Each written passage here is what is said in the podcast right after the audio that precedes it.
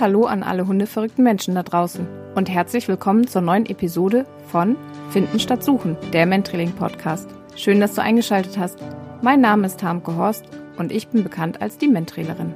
Auf dieser Online-Spur hörst du Tipps und Tricks rund ums Trailen, spannende Experteninterviews sowie lustige, aber auch emotionale Stories. Und wenn dir die Folge gefallen hat, dann teile sie gerne mit allen, die ebenfalls lieber finden statt suchen.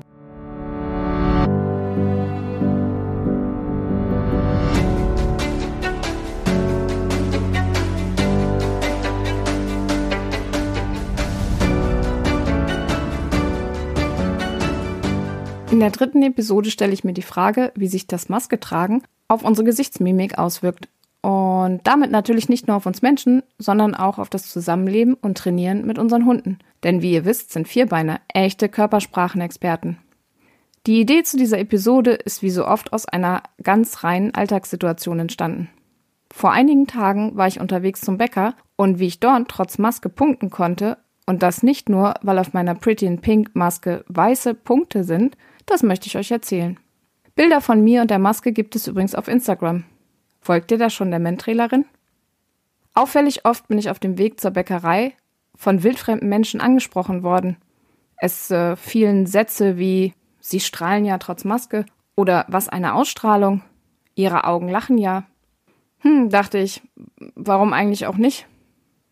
Aber anscheinend war es etwas Besonderes, denn ich wurde auffällig oft angesprochen. Die Welt ist gerade eh oft sehr stumm und mit Maske noch mehr. Das muss doch nicht sein.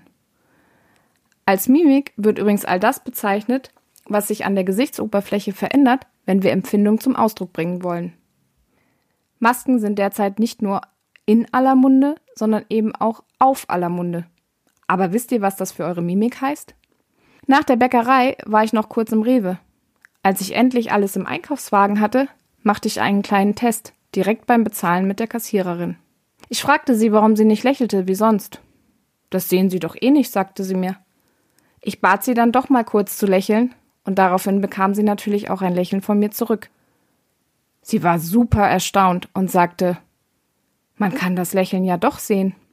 Stimmt, denn wenn man die Mundwinkel unter der Maske trotzdem hochzieht, dann strahlen auch ganz automatisch die Augen ganz anders. Könnt ihr übrigens auch mal ausprobieren. Entweder mit jemandem Fremden oder natürlich erstmal mit jemandem, den ihr kennt. Denn gerade jetzt können wir ganz viel über unsere Gesichtsmimik und die Mimik der anderen lernen. Aber warum verstummen denn die Gesichtszüge so plötzlich bei allen? Mit Sicherheit steckt da ein bisschen die Annahme dahinter, wie auch bei der Kassiererin, dass wenn wir den Mund nicht sehen können, dass man das Lächeln eben überhaupt nicht sieht. Aber das stimmt so nicht. Denn man empfindet eben sehr wohl, ob der Mund unter der Maske lächelt und die Augen dazu strahlen. Lächeln statt regungslos sein, das macht hier irgendwie doch den Unterschied. Keine Mimik zu zeigen ist ein bisschen so, als ob ich jemanden den Spiegel vorhalte und ihn direkt wieder wegziehe, weil ich bekomme auch überhaupt kein Feedback zu dem, was ich da tue.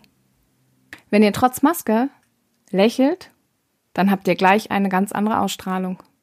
Geht doch mal vor den Spiegel oder testet es natürlich nur, wenn ihr steht, im Rückspiegel nicht während der Fahrt mit Maske verhüllte Blitzerbilder machen. Denn das wird teuer. Laut Bußgeldkatalog Paragraph 23 Absatz 4 Straßenverkehrsordnung habe ich mir sagen lassen. Und apropos testen. Wenn eine Versteckperson im Versteck mit Maske wartet, sollte sich die Versteckperson vorher dem Hund mit Maske einmal vorgestellt haben. Denn unter Umständen muss sich der Hund auch an dieses neue Auffindebild erstmal gewöhnen. Das kennt ihr vielleicht aus anderen, sagen wir mal Verkleidungen, die ihr schon mal im Training verwendet habt, wie ein Helm oder das Weihnachtsmannkostüm.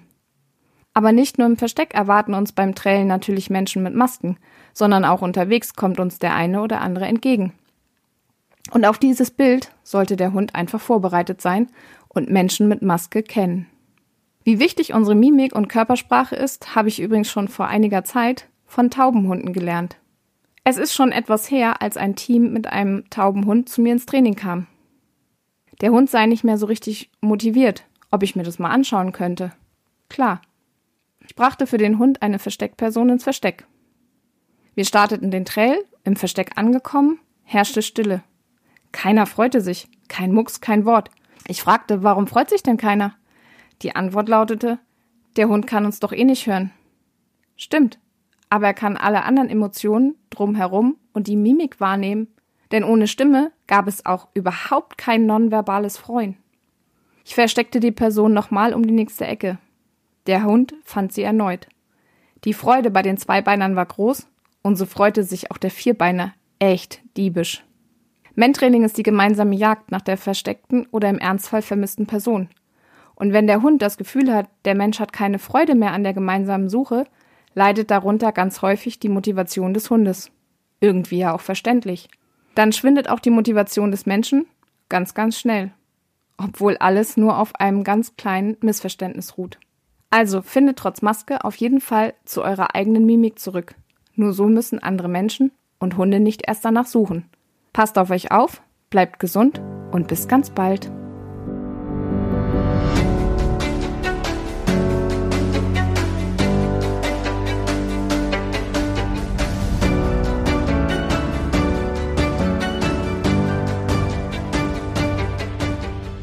Wenn du noch mehr von mir und meinen Vierbeinern sehen und erfahren magst, dann besuch mich doch einfach auf meiner Website unter www.harmkehorst.de.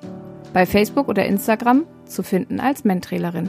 Vielen Dank fürs Zuhören, tschüss und bis ganz bald zur nächsten Episode von Finden statt Suchen, der Mentrailing Podcast.